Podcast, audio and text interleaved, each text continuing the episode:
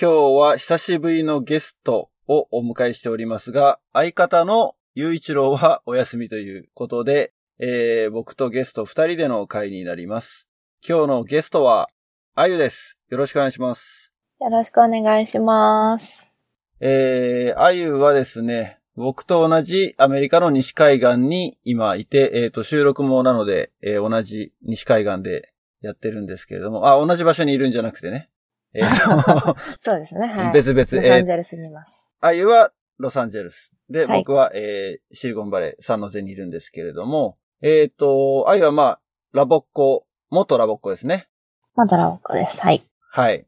えっ、と、僕とのつながりをお話しすると、えっ、と、まず、先週か、この今収録してるのの一週間前に、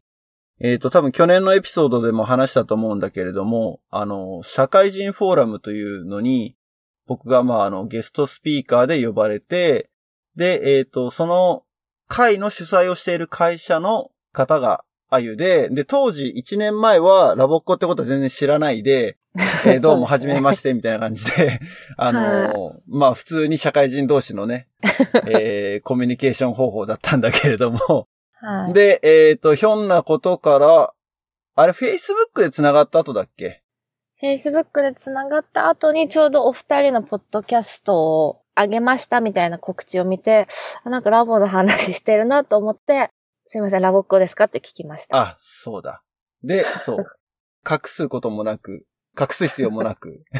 まあ、はい、ラボっ子ですと。で、まあ、魔法の言葉ですからね。魔法の言葉ですね。はいで、あのーそう、あ、ラボっ子なんだ、みたいな話になって、で、それからなんか、まあ、丸一年経って、もう一回同じイベントがシリコンバレーで行われて、あゆの方から、今年も、あの、ゲストスピーカーで出てくれませんかっていう話が回って、で、それが3ヶ月前ぐらいだっけあの、会社の人と上司とね、一緒に、あの、先乗りというか、はい下見みたいな感じで来たんだよね。そうですね、3ヶ月ぐらい前ですね。で、その時に、だから久しぶりに会ったというか、まあその、社会人フォーラムで会って以来なんだけれども、でもそこでもラボの話して、実は、っていうのは、そう、あの、シチュエーション的には4人いたんだよね。俺とあゆと、あとあゆの上司と、上司が。あと僕と同じように、あの、ゲストスピーカーを去年やった人がいて、で、その4人で話をしてたんだけど、なんか1時間ぐらいラボの話で 勝手に2人でなんか盛り上がってみたいなね。そうですね。もう説明が難しすぎて、説明を入れるとやっぱそれだけ長くなっちゃいますね、ラボの話を。そう。あ、だから過去に上司に説明を試みたことがあったってことでしょ？そうですね。か試みたんですけど、結局、ハテナみたいな感じだったので、もうこれは 援護をいただくしかないと思い。そうそうそう。まあそんなのも含めて、えー前回の、えーラボって何ってエピソードが生まれたところも、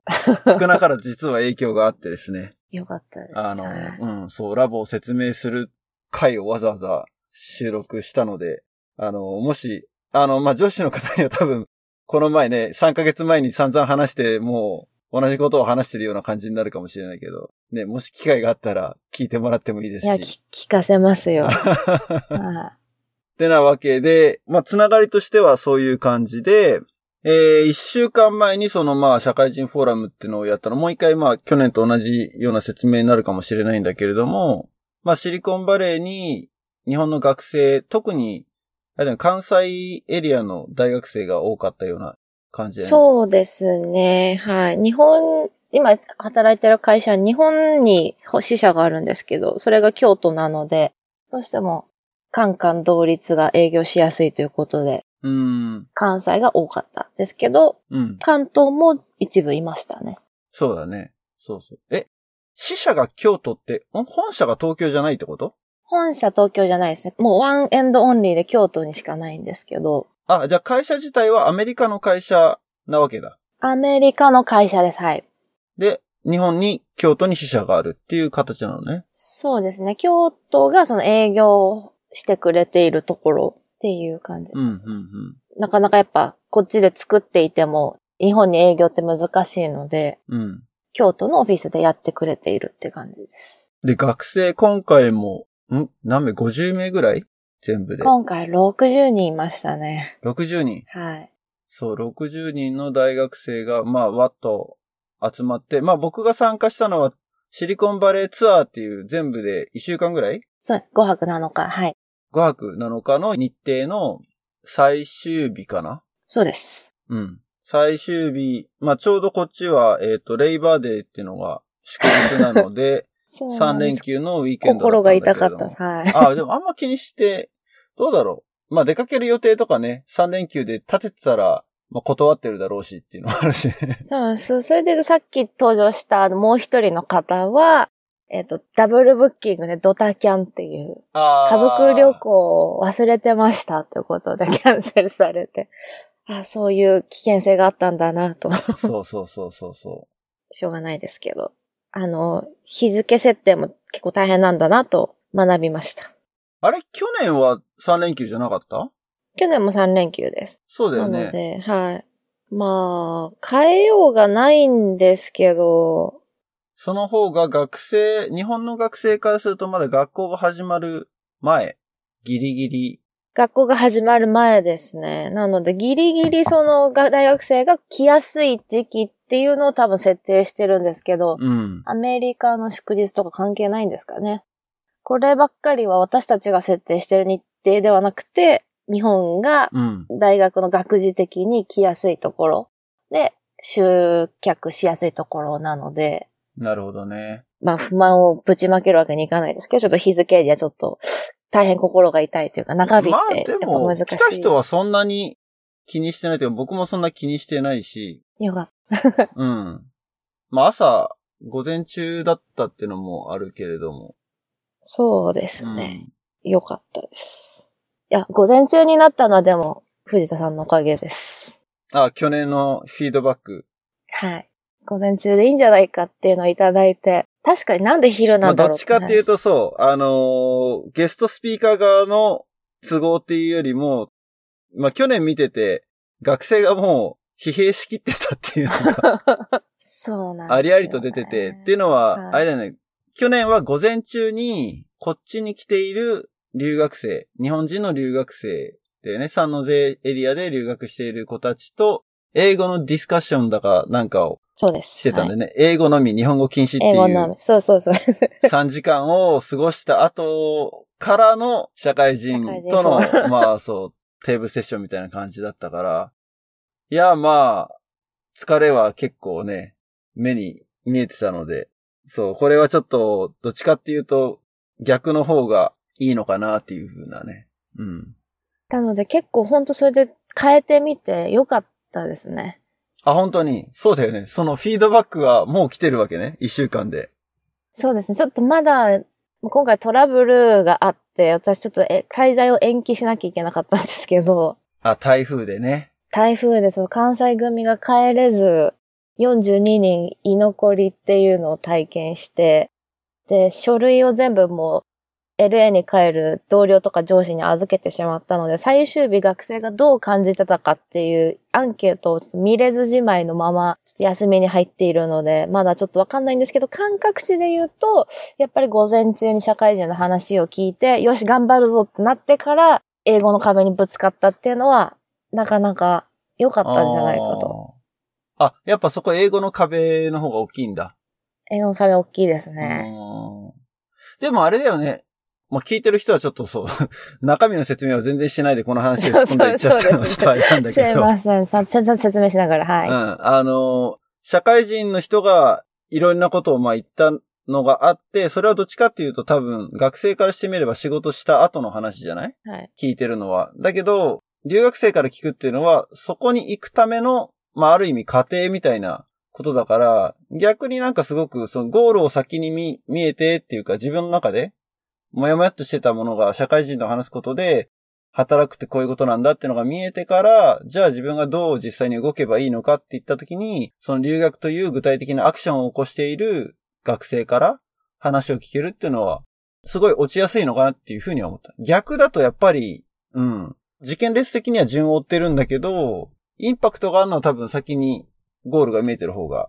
分かりやすいのかなっていう気がしたね。それは本当に私も感じました、今回。その、やっぱり社会人の方、みんな口を揃えて、英語は絶対勉強しておいた方がいいっていうので、うん。いいスタートになったと思います。なるほどね。毎日毎日いろんなこう登壇者が出てきて変わる変わる絶対英語を勉強しといた方がいいって言いつつも、いやいやでも、みたいなところあったと思うんですけど、最後にダメだっていう、あの、英語が喋れないって感じるのは私たちのゴールというか、壁にぶつからせるまでが狙い通りなので、うん。すごいよく転んだと思います。本当に良かったと思います。そんなに英語話せって言ってたっけ？社会人たち。結構どっかのテーブルとかでは英語はななんだかんだ勉強してた方がいいよっていうのは聞きましたね。うん。その、情報とかをリサーチするのに、その英語でやり合うっていうよりも、やっぱりほ自分が欲しい情報っていうのは今後英語で出てくるよ、英語の方がよっぽど出てるよっていう話とか、あと外国人とか採用し始めたら、もう日本人ライバルじゃないよみたいな話をしていた中で、うん。なんだかんだ英語は勉強した方がいいんじゃないっていう感じでした。なるほどね。また私もヘトヘトすぎても全然ちゃんと話聞いてなかったので、偉そうなこと言えないんですけど。いやー、でも、去年に引き続き2回目だったのに、結構僕自身は、ああ、ダメだなって思うことが実はいいっやいや、ぱいあって。なんでですか？いやいやいや。あのー、いやー、話せなかったなっていう感じですよ。こんだけそう、ポッドキャストで散々なんかね、ベラベラ喋ってるけど、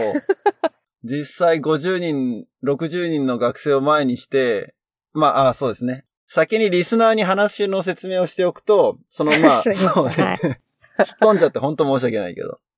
えっ、と、その60人の学生がいてですね。で、そこに今僕みたいに、えっ、と、シリコンバレーで働いている社会人。で、この社会人っていうのが結構いろんなフィールドの人たちがいて、IT だけじゃなくって、えー金融系の人もいたし、あとは、アナの、こっちのグランドの仕事をしてる人とかもいたし、えー起業家の方もいましたしね。はい。で、まあそういった方が全部で今回は8人かな、8人。はい。?8 人集まっていて、去年は6人だったよね、確かね。そうですね。去年は6人。はい。で、最初の1時間、あの、パネルディスカッションみたいな感じで、まあ前にずらっと8人並んで、学生がテーブルに、えっ、と、まあ全部で10脚ぐらいだったのかな？テーブルについているっていう状態で、まあ学生からなんか質問を受けると。で、それをなんか端っこから、社会人が端っこからあの答えてくるみたいな感じでやってたんだけど、まあ質問の数はね、ちょっと時間の関係上3つか4つかぐらいしかなかったけど、そうですね。いやー、なんだろう。パネラーの人たちがまあ喋り慣れてる感じがすごいあって、もう、熱かったですね。すごいもうなんか、止めれないぐらいを熱く語っていただいて、みんなね、話がうまい、聞かせるなっていう それはありました、ね。感じがあってね、いや、そういうのと比べちゃって、ああ、ダメだなっていうふうに思っちゃったい。やいやいやいや、そんなことないです。そんなことないです。もうちょっとなんかこう、ちゃんと準備してくればよかったなっていうね、後ででも思いました。やっぱり、ダントツの人気でしたね。何が？やっぱその、参加している60人の学生のうん。53人が理系で、7人が文系だったんですね、今回。はい。っていうのもその、まあグループダイナミクス的に53人は日本の営業が、えっ、と、日本の各大学に理系のこういうプログラムあります、売りませんかってことで、理工学部だったり、情報理工学部だったりに売り込んで、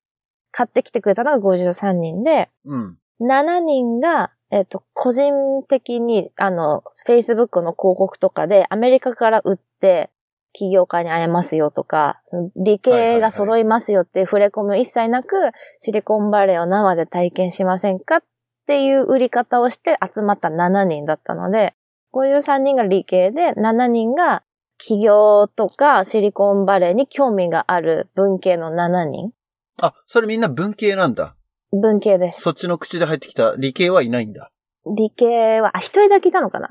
そうですね。一人います。一人、一人東京理科大。へえ、それは面白いね。あの、文系理系ってのも多分日本固有ではあるんだけれども。本当そうなんですよ。はい。なので、まあ、その理系を売ってこっていう日本、まあ、ちょっと会社の事情で理系にもっと売ってこうって思ってるのは日本の会社で、アメリカとしてはやっぱり、いやいやいや、もう理系とか文系とか分けてる場合じゃなくて、より多くの人に売らなければっていうことで今回試した企画だったので、うんまあ、54人が理系で6人が文系。うち2人東大生みたいなところで、はい。行くと、やっぱりエンジニアになるんだとか、院に行くんだっていうのがぼやっと思ってる人たちが大多数だったので、やっぱりエンジニアの話って聞きたいんだなと思い、あすごいエンジニアにやっぱ殺到してました。ダントツの人気でしたよね。あ。あ、そうなんだ。うんあんま肌感覚としてそのなんか自分のところに集まってるって実感はなかったけれども。いや、でもやっぱり、その、今までってやっぱその、まあ、そもちろんその、やっぱアントレプレナーの話聞いたり、投資家の話聞いたり、すっげえシリコンバレーすっげえって思ってたとは思うんですけど、自分に落とした時に、やっぱりね、突然そんな俺はアントレプレナーになろうなんていう人間そこまでそう簡単にいないので、自分でできることなんだろうって考えて、やっぱりエンジニアって、なった時にエンジニアで、こう、海を渡るってできるんだ、みたいな感じですごいなんか、表情が多分全然違いましたね。うん。まあでも一つ言いたかったことではあるよね。俺も、その、なんだろ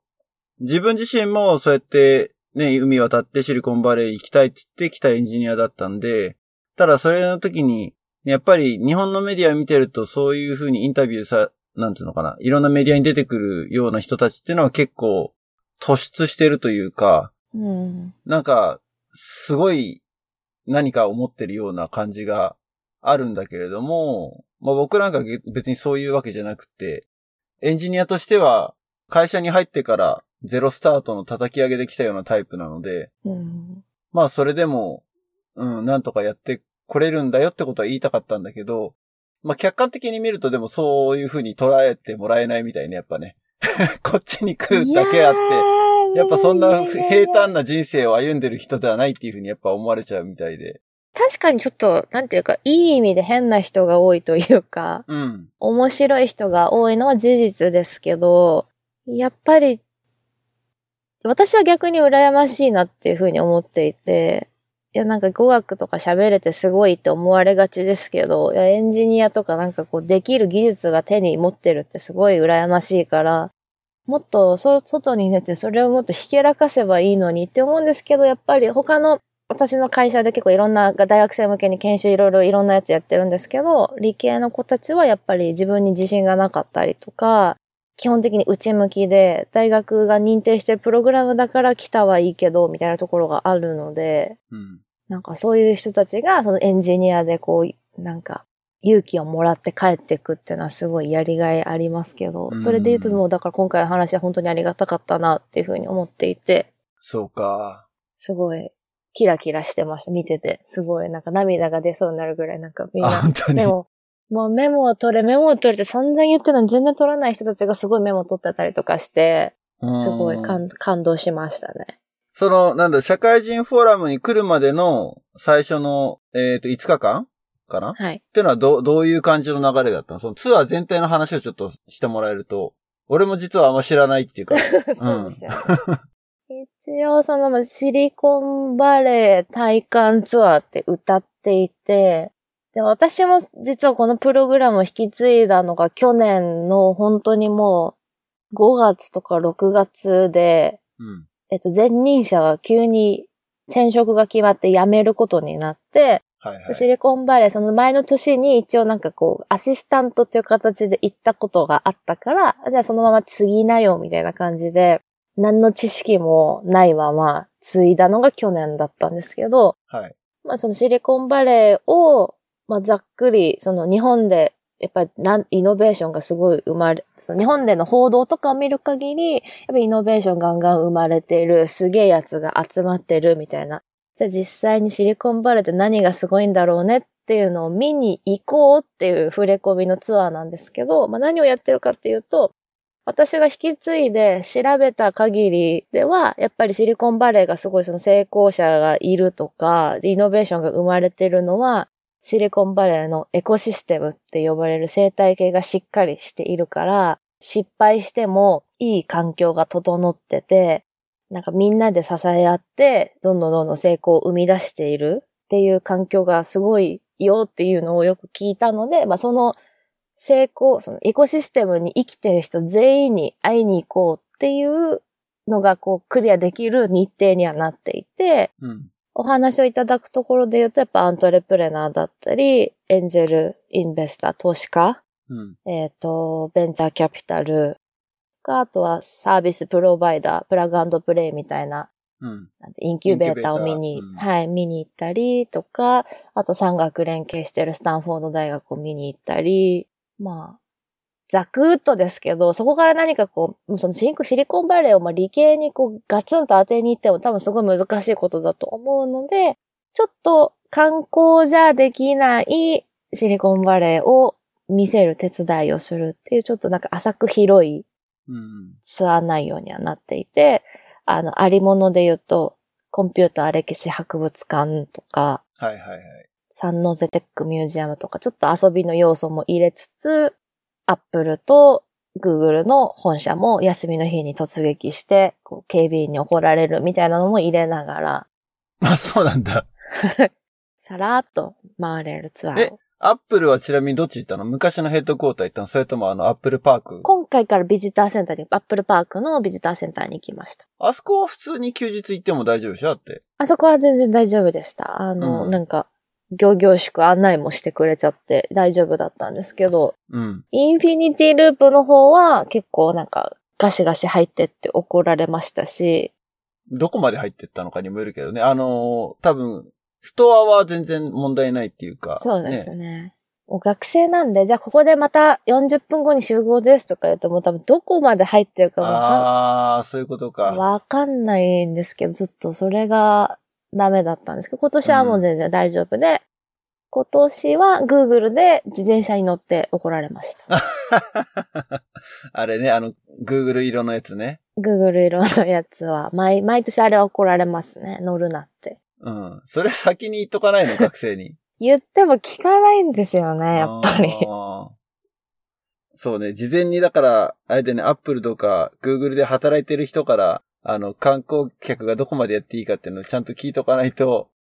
怒られるってそうことなんですよになるよね。ね。なので、その Google と Apple は実は鬼門で、中まで入れてくれとか、働いてる人に話を聞かせろっていうのは毎回毎回アンケートに書かれていることで、うん。でもやっぱりその、じゃあいざ Apple に働いてる人、Google に働いてる人に出会っても、いやちょっと会社名出すの NG なんでとか言われると、もうそれも、なんていうんですか？実現できないので、やっぱりその満足度の低い、なんか突撃コンテンツみたいになっちゃう。うーん、まあ確かにね、Apple、Google に限った話ではないけれども、あのーまあこっちのテック系の会社に入るときっていうのは必ずね、会社と個人との間でその NDA みたいなのを結ばされる。そうですよね。あのー仕事の内容もだから口外できない。はい。はい。会社によっては、プロジェクトによっては。まあ、あのー何々作ってるんだよぐらいは言えるかもしれないけど、iPhone に関係してるとか、このアプリに関係してるぐらいは言える人もいるかもしれないけれど。ですね。はいなので、当然だから、まあでも、うん、働いてる人に、その、話を聞くこと自体は、コネクション使えばできるんじゃないかなと思うけどね。やりたいんですけどね。はい。その正面から入っていくんじゃなくって、例えばだから今回みたいな社会人フォーラムに、アップルで働いてる人、グーグルで働いてる人を呼ぶってのは、ありなんじゃないの？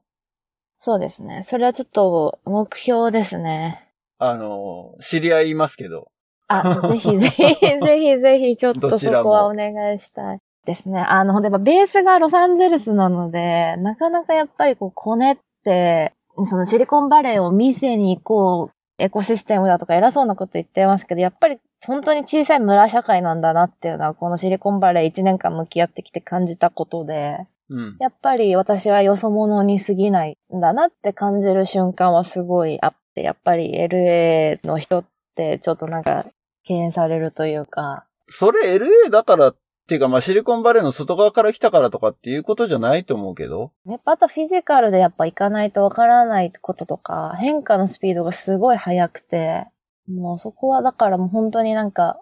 こんなこと言っていいのかわかんないですけど、上司がケチって、なかなか出張行かしてくれないんですけど、本当に3ヶ月に1回ぐらい行って、ちゃんとコネのメンテナンスをしないと。う、ん、まあ確かにね、それは一つあるかもね。一年に一回だけで、まあ毎年ね、パネラーやってる社会人の人もいるみたいだけれども、今回もでも結構去年と比べるとメンツはね、だいぶ変わってたもんね。新しい人多かったしね。そうですね。なので、本当今年はそのエコシステムにいる人全員会ってもらおうっていうテーマうん。をもっともっと去年よりフォーカスしてるので、もう本当にその分野でこういう人欲しいっていうのをちょっと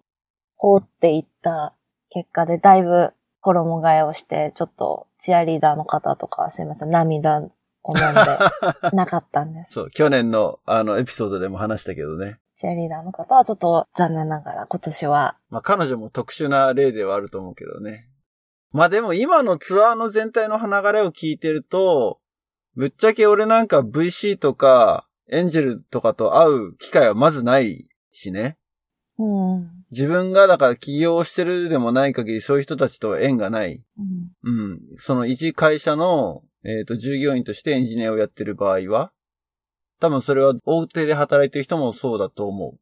だからね、それこそパロアルトのユニバーシティアベニュー、ね、あそこに結構そういうふうに投資家が集まってスタートアップの、ね、アントレプレナーと話をしてるみたいなのがあるけど、それに対する、なんつうの、距離感は、あゆとあんま変わんないと思う。なんつうの、あの、あ、そういう人たちがいるんだね、みたいな。自分は、そこでその、主人公にはなってはいないので、うん。まあそう、私もだから実生活ではもう全然まあそういう感じなんですけど、本当にありがたいことに、やっぱり教育プログラムっていうことで協力してくださってる方が、やっぱ来ていただけるので、多分、そう、個人的に興味本位で会おうと言ったら多分なかなか会えないような人たちなんでしょうけど、うん。あの、教育プログラムでこういうことを学生に伝えたいっていうのを伝えると、心よく協力していただける、うんうん本当にありがたいなっていうのは感じますね。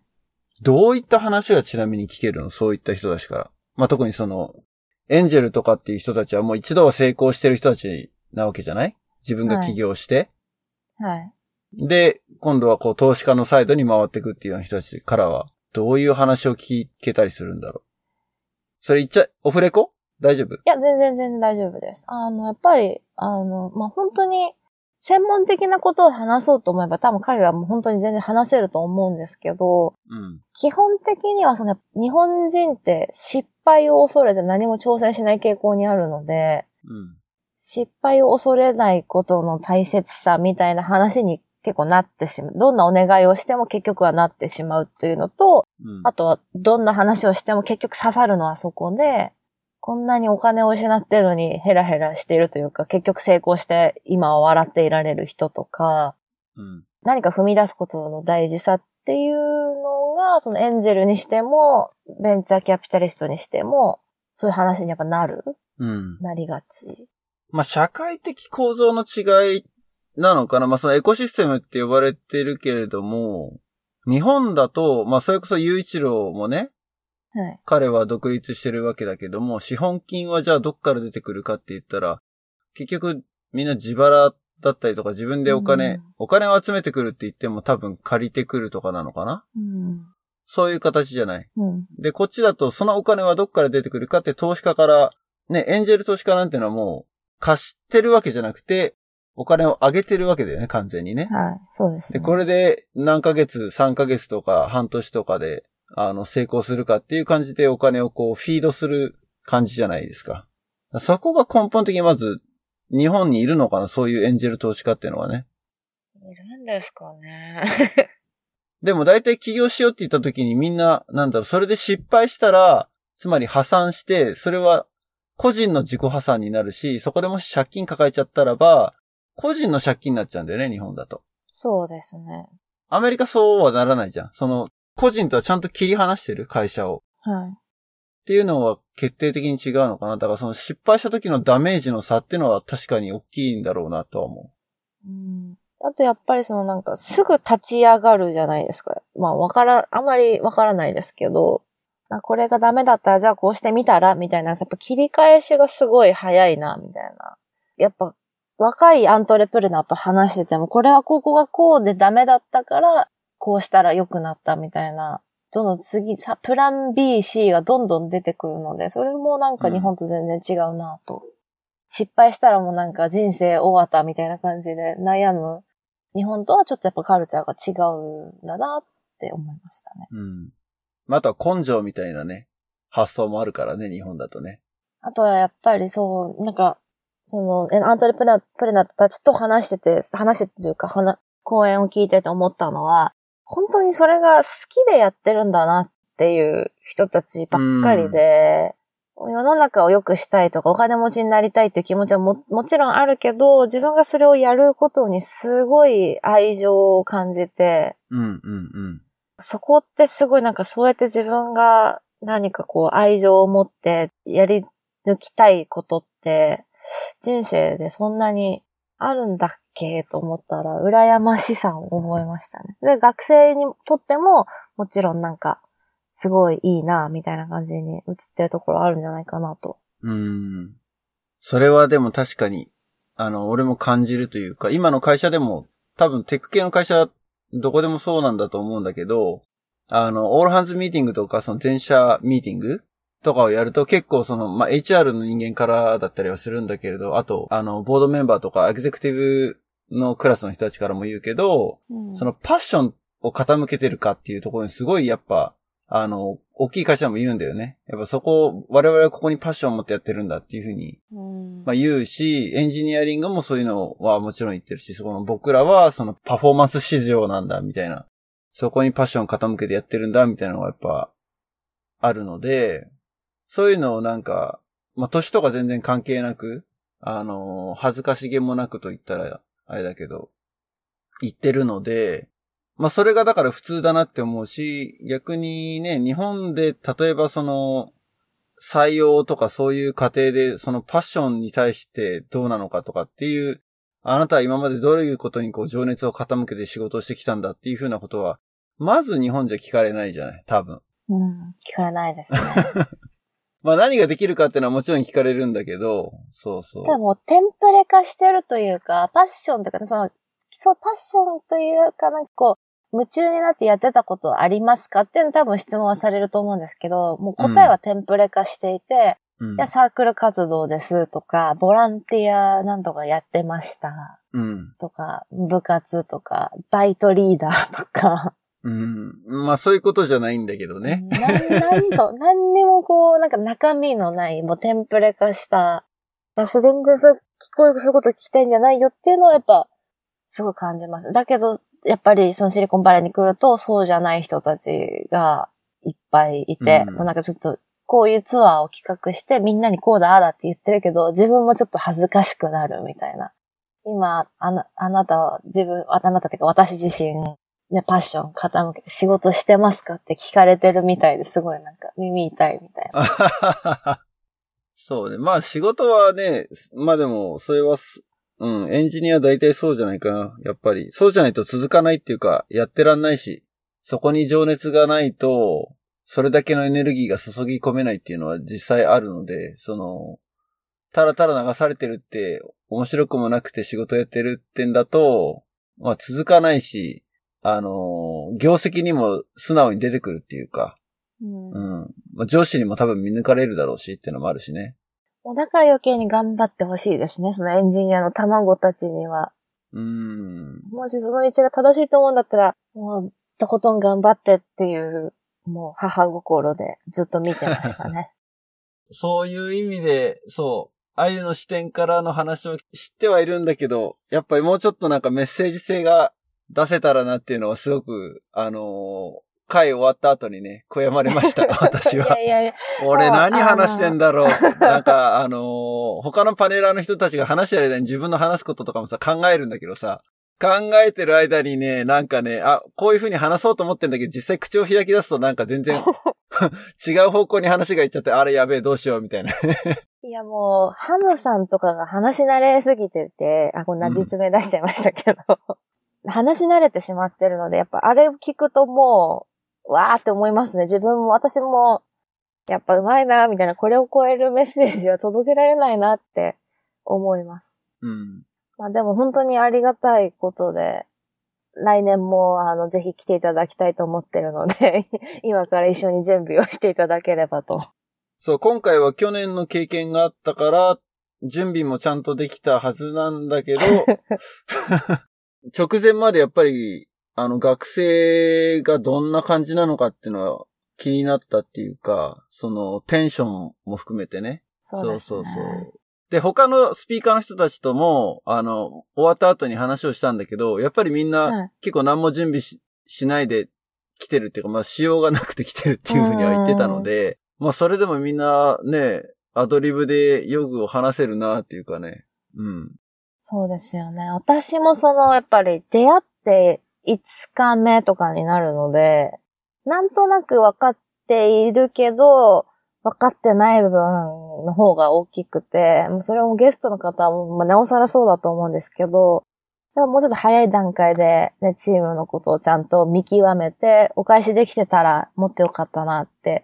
特にね、聞かれ、そう今日の学生さんたちどうですかって聞かれていたのに、もう私爆睡していて朝返すって本当申し訳ないことをしたな。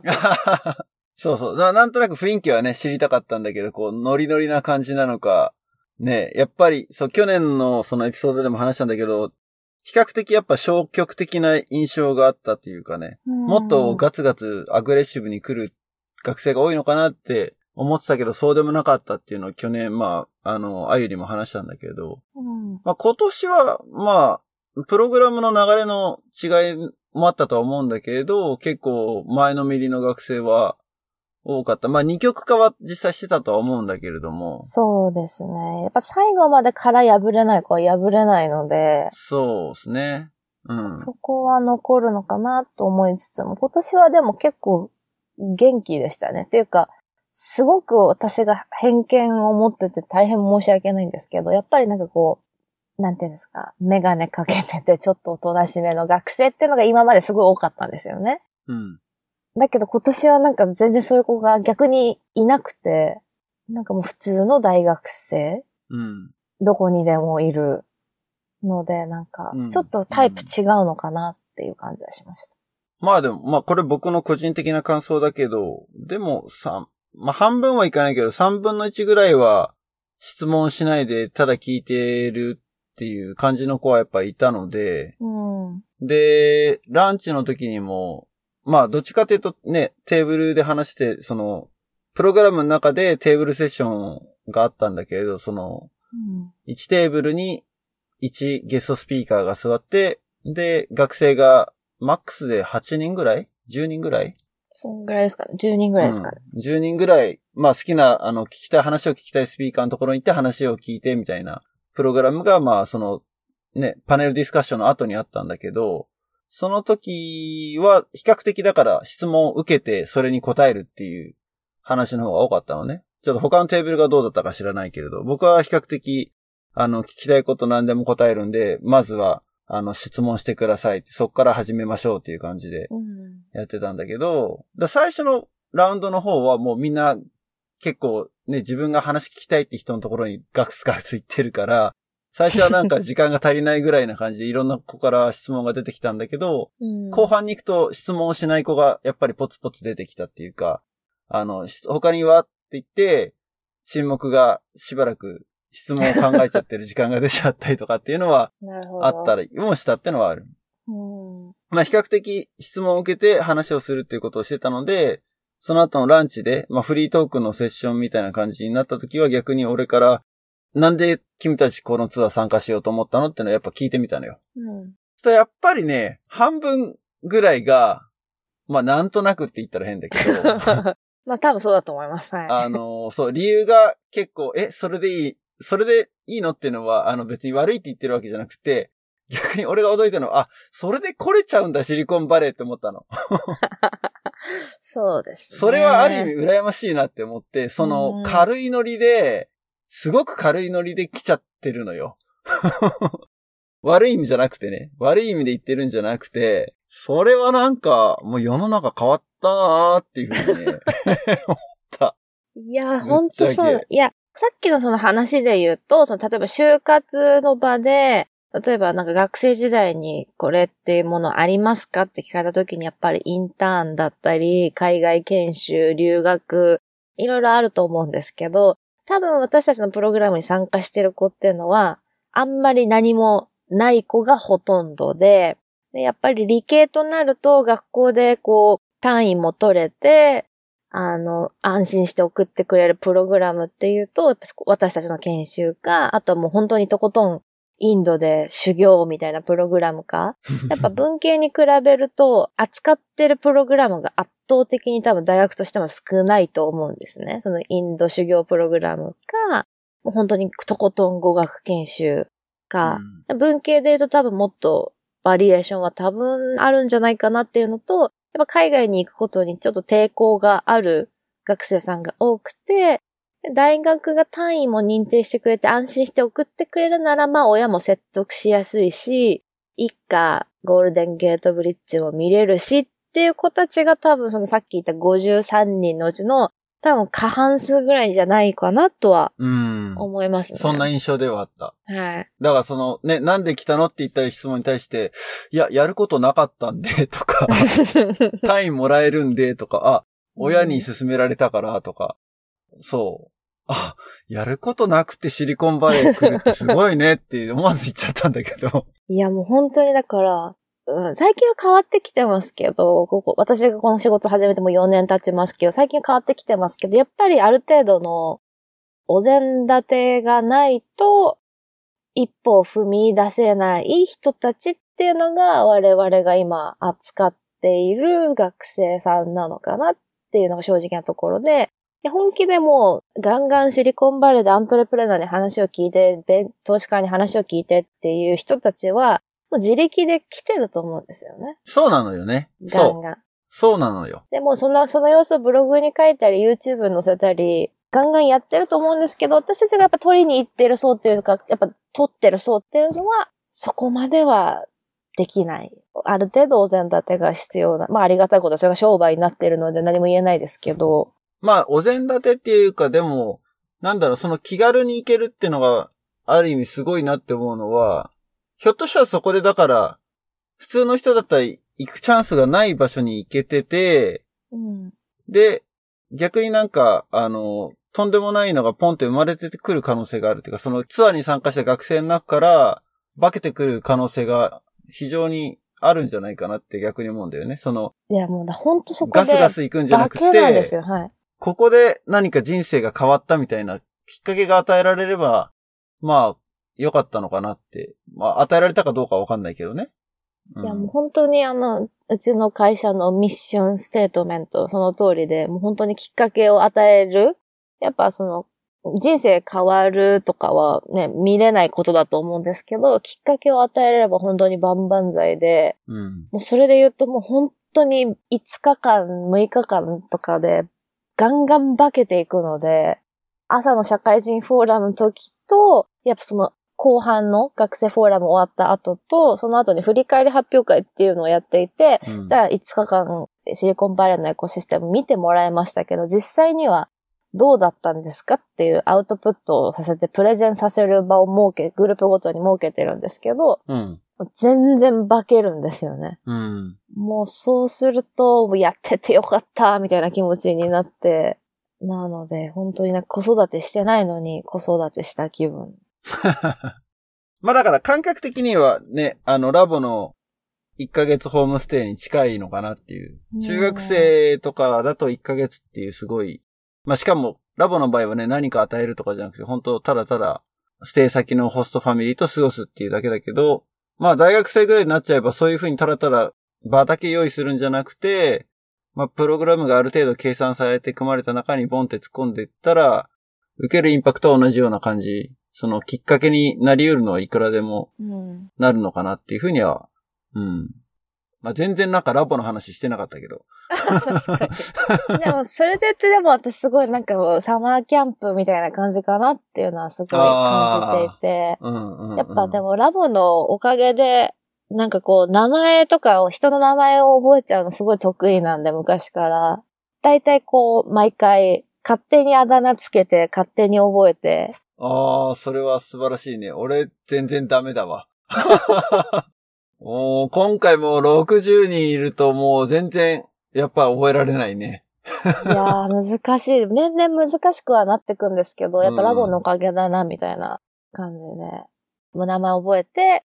ちゃんと特徴を捉えて、で、最後に化けた時に、ここがこう化けたっていうのを見て、なんか本当に、すぐ家族になりたがるというか、なんかこロッチ活動みたいな。もうなんか、すごいみんなで、こう、最後、歌を歌ってお別れしたいぐらい、涙涙の別れなんですけど、それ本当ラボラボのおかげというか、ラボのせいというか、おかげですかね。うん。人の名前を覚えるっていうのは、多分結構、会社にも6、7人メンバーいますけど、こんだけ名前覚えるの、覚えられるの多分私しかいないと思いますね。これでもラボのおかげだと思います。すごい。大体何年前の何々に参加した誰々っていうのはすごい。だから感覚的にあれだな、あの、カレッジスタッフみたいな感じなんだね。一緒に送り出した大学生ぐらいのね。ょっとなんか近い存在のお姉さんみたいな感じで。はいはいはいはい。一応やってはいるんですけど。いや、でもそういう印象はすごい受けるよ。その、会場にパって入ってた時の、愛の、その、スタンスっていうのが、もうどっちかっていうとだから学生サイドにあるなっていうのはすごい感じられるっていうかね。うん。ありがたいのか。いやいや、だからそそういうふうにちょ、なんつうの、信頼関係ができてるなっていう感じをすごい受け取れたっていうこと。それはもう本当に頑張っていることで、もう、ラブ、ありがとうって感じ。別に持ち、ここへ来て急に持ち上げるわけじゃないですけど。いや、でもね、企画自体はすごく面白いし、そうね。最初すごいいやいや引き継いだんですけど、やってみるとやっぱ面白いので、もうもっとこうしたいとかああしたいとかどんどん出てくるので、うん。もうガンガンアドバイスいただいて、フィードバックいただいて、来年はもっと良くしたい。そうですね。まだ僕はまあフィードバックは送ってないですけれど、まあ、あゆ自身もね、まだ参加した学生のフィードバックを見てないわけだもんね。そうなんですうよ。ん、で、それは楽しみですね。楽しみですね。はい僕らもその集計を見るのを楽しみにしてますけど、楽しみ半分、怖いの半分です。来年また呼んでいただけるんだったら、あ、もうぜひぜひ、もう本当にもう固定メンバーで、レギュラー、レギュラー化。レギュラー化していただいて、あとはそのレギュラー化すると特典、特典というか、あの、お願いをしていて、お友達連れてきてねっていうキャンペーンをしている。ああ、まあまあ、それこそね、だからアップルで働いてるエンジニアの友達とかはいいるし、でもなんか、なんだ、その呼ぶスピーカーのバランスその仕事のバランスっていうのはやっぱある程度取ってるんでしょ？そのエンジニアばっかりになっちゃってもダメな感じ？そうですね。ただでもやっぱエンジニアはすごい必要なんですよね。うん。今回は8人いてガチ、ガチでエンジニアやったのは僕だけだったのかな？そうですね。あの、エンジニア経験で今起業してるって人は、とか VC やってるって人はいたけれど。はい。エンジニア、そうですね。ガチエンジニアは一人でした。うん。そうですね。本当未来的にはやっぱり女性のエンジニアとか、あー。あと今回どうしても呼べなかったのが、研究機関にいる人を呼べなかった、リサーチやってる人を呼べなかったので、どこにも登場させてなくて、うん。車窓から NASA を見せるっていう、すごいずるい手を使ったんですけど。ああ、なるほどね。え、その研究っていうのはどう、どういった感じのをイメージすればいいんだろう？やっぱ NASA が一番目につきやすいので、そういったあたりとか、う。うん。あとでも全然もうスタンフォードで研究とかでも全然いいんですけど、うん。理系を、やっぱ多分主軸は理系を集めていく以上は科学とか生物分野でこっちで研究している人うん。とか、まあやっぱりその医学のスタートアップとかも増えてるので、そういうところで知恵を貸している研究者なんかもちょっと探したいなと思ってはいますが難しいですねう。ん。なるほどね。まあだからそういうのはだから、あれだよね。参加してくれた社会人をハブにして探していくしかないと思うんで。そうですね。はいまあ僕なんか、もうここに8年いるんで、それなりにそういう人たち、日本人でそういうような人たち探すのは可能だとは思うし。ぜひぜひ。うんまあ研究者はちょっと僕あんまりいないけれど、でもそれでも one hop か two hop でたどり着ける人は結構いるんじゃないかな。理想はやっぱり2、3ヶ月に1回行って、やっぱりバーベキューなりなんなりして、どんどん輪を広げていく。体力が持つ限りは、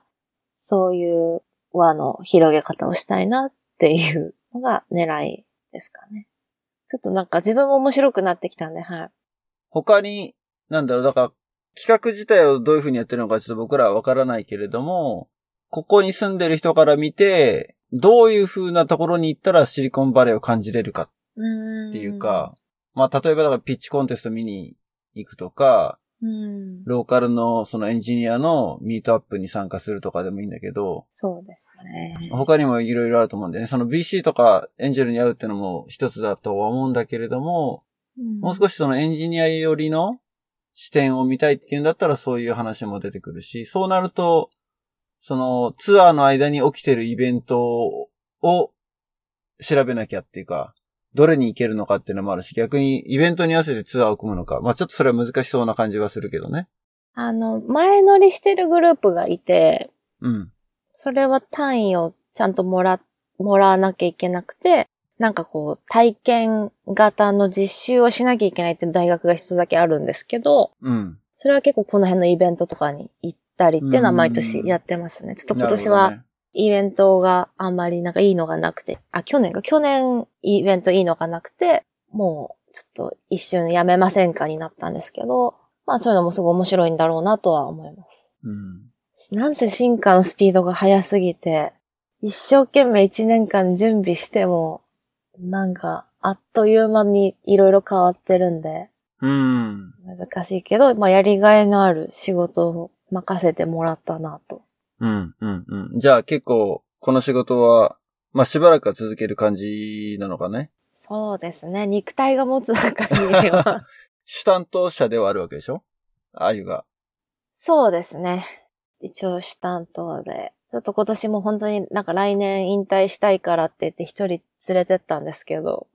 あれもう引退、引退宣言ですか？引退したかったんですけど、でもやっぱりダメだ、引退撤回ですね。やっぱ面白い。うん。できるようになると面白いなっていう、なんかそのやっぱりうんうんうんうんそういうのやっぱ、シリコンバレーとか、そのさっき学生にあんだけ偉そうなこと言っといて、自分が一番失敗を恐れてたんだな、みたいな。学生がしらけたらどうしようとか、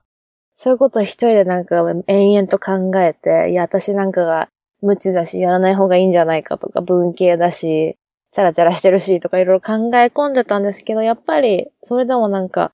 周りの人のフォローで、やっぱ伝えたいことっていうのはいろんな人が筋を持って伝えてくれてるんで、私が伝えたいことと、分野は違っててもみんな伝えたいことは基本同じ。うん。でそれを聞いたら、何そんなことで私ビビってんの？みたいな感じに自分が反省して、やっぱりちょっともう1、2年、3年、4年ぐらいは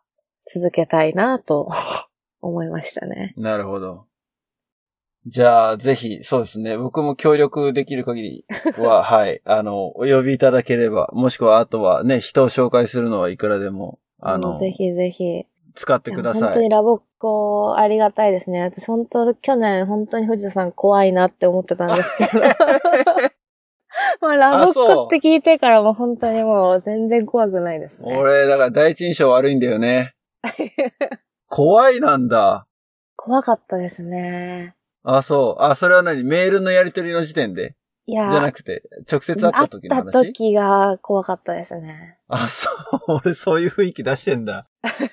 そういうことだよね。いや、雰囲気っていうか、私が多分本当にビビりまくってたというか、まあ、去年の話で言うと、なんで私がシリコンバレーみたいな気持ちでやってるのに、なんかこううまくいかなくて、うまくいかない、その、まあ、こんなことを言うのもあれですけど、本当になんかうまく引き継ぎをされないまま、突然こう降ってきたシリコンバレー研修で、前任者がちゃんと引き継いでくれればこんなことにならなかったのにって気持ちが多分前面に出てって、そこをつつかれると、いや、私悪くないし、みたいな、こうなんか、反抗心みたいなのが出てたと思うんですけど、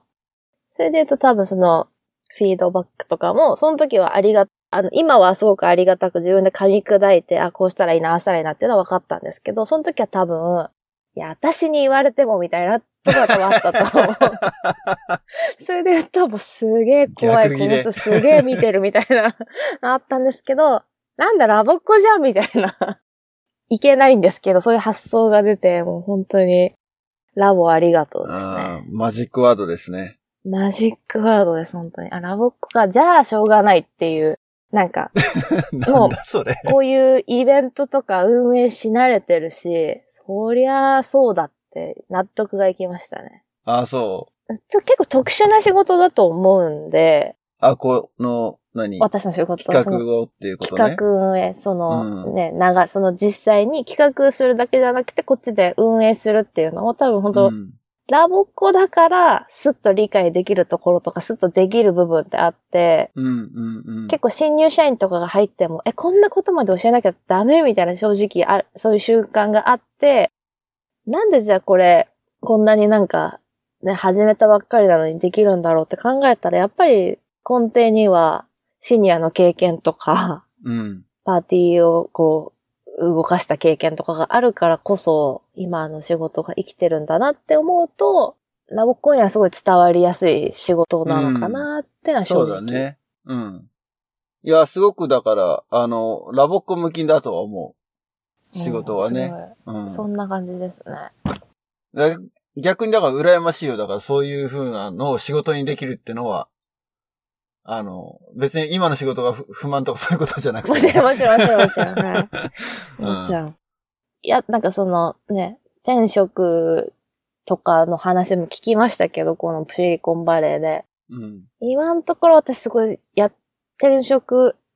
転、転職4回 ?3 回してますけど、いや、今のところようやく、なんか自分にフィットする仕事を見つけられたんだな、とうん。うん。思うと、やっぱり、あ、ラボって無駄じゃなかったんだなっていうか、大人もう30代になってもここまで体に染みついてるもんなんだなっていうのはすごい感じましたね。なるほど。じゃあ、その辺の話は、えっ、と、後半というか、ぜひ、そ取っときうですね。ましょうか。ね。そうまですね。あ、ああいうは LA で、もう何人いるの？今4年目ですね。でもアメリカにいるのはもっと前からなんだよね。アメリカは今4年目で、ラボで1年留学、高校の時にしてて、それがまあきっかけうんうんうんでアメリカに戻ってこようと思ったんですけど、じゃあ、その辺の話ですね。まあ、ラボ人生を含め、今の仕事に就くまでの話もちょっと、そうですね。あの、次回は雄一郎を 含めてはい。話ができればなか。そうです、ね。なんかあれだよね、あゆ、いつだかあの、ゆうはすごいなんか話したいみたいなこと言ってなかったっけ？話したいですね。それは何？ポッドキャストを聞いた中で、そういう印象を持ったってことなの？もうあるし、あと Facebook のフィードとかもすごいなんか、キラキラが溢れてて、すごいそれ欲しいみたいな。なんか、前、もう常に前向きというか、そうね。ネガティブもポジティブに変えていくタイプの人だからね。そうなんですよね。はい。それがやっぱすごい、すごい、それって、やっぱ発信するってすごい責任伴うじゃないですか。うん、うん、うん。それをすごい継続的にこう前向きに発信し続けるってやっぱすごいなっていうのと、あとはやっぱり同じ支部だったんで、あ、神奈川か。神奈川支部だったんで、絡んでる人というか、何人かこう共通で知ってる人がいたので、はいはいはいはいはい。興味もありますね。うんうんうんうん。だから絶対どっかで会ってるはず、そういうのを紐え、紐解く。年代的にはでも結構離れてんじゃないの？うーん、離れてますかね。ちょっとあんま年の話をするのもあれですけれども。いや、でもそんなにうちらが大学生の時の小中学生ぐらいなんじゃないの？中学生じゃないですかね。中高生ぐらいだと思います。あ、じゃあ、ね、同じ支部だったら、わかりそうだけど、まあ、雄一郎がどれぐらい支部活動やってたかにもよるけどね。はい。まあ、ただその、だからし、その共通の友達というか、すごくお世話になってた人たちが結構 Facebook に、あ、ミューチャルフレンドで。はいい、たりとかいたので、うんうんうんうんそこら辺をこうなんか紐解きたいというか、なるほど。興味がすごいありますね。あんまりこのポッドキャストでは、あの、ゲストで出てない人の個人名は出さないようにはしてはいるんだけれど。だから結構そういう名前がポンポンポンポンね、ああ、誰々ね、みたいなね、話で盛り上がりそうな予感はするけれど。まあ、その、とりあえずなんかその、こうどこで生きてたんですかって話。どこで生きてた？意外とそう、カレッジになる前の雄一郎は俺は知らないからね。大学生になってから出会ってるので、うん高校生でどういう活動してたかとかってのは、ま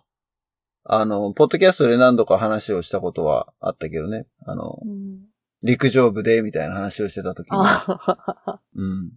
私はだから逆に大学でラボをや、やらなかったので、そういうのもちょっと興味あるなというか、うん。同世代じゃなくてやっぱり、すごい新鮮な話なんだろうなと思って。んそれは何？ラボを高校で辞めちゃったの？それとも、大学生までやってたけれど、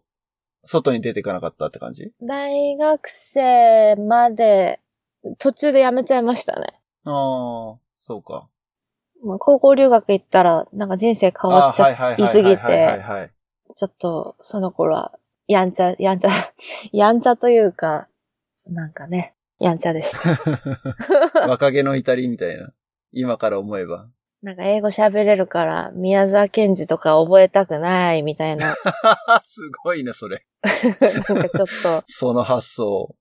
程度とあと、まあいろいろパーティーがなくなっちゃったりとかいろいろあって、ああ、なるほど。じゃあ次回その辺ですね。そうですね。話をしたいなと思います。はい。ということで、えー、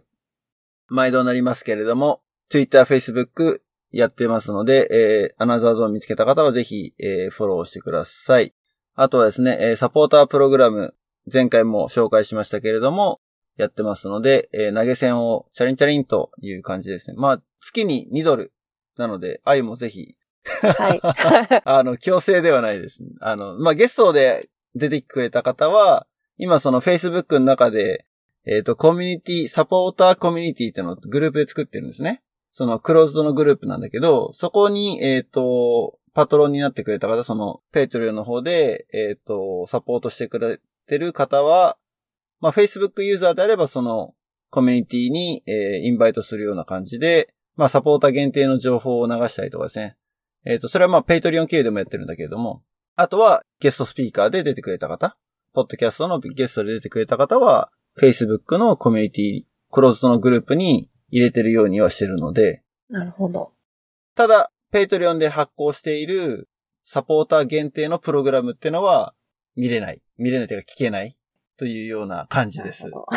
うまくできてますね。は うまくできてます。なので、まあ、前回もそのラボって何って話をした後の雑談をちょっと、まあ、収録終わって、で、ゆういちろと二人でまあ、その後も話すことが多いんだけれども、そこでちょっと10分ぐらい、あの話をしてたのを収録して、まあ、それはもうサポーター限定ということで、あの、 Patreon でサポータープログラムに sign up してる人には配信してるけど、それ以外の人には直接は聞けないというような形になってます。なるほど。なので、そ、まあそういったサポーター限定のプログラムっていうのはもう少しずつ、まあ余裕がある範囲内でだけれどね、あの、配信していけたらなと思うので、形態は、まあこのポッドキャストの形がほとんどになるかもしれないけれども、動画はね、やっぱ大変だからね。大変ですね。大変だと、まあどんな顔して話すんだっていうのもあるですね。ロケーションの問題もあるので、二人一緒にいないから。確かにそうです。うん。はい。ということで、ありがとうございました。ありがとうございました。今回のゲストは、あゆでした。えー次回も引き続きよろしくお願いいたします。バイバーイ。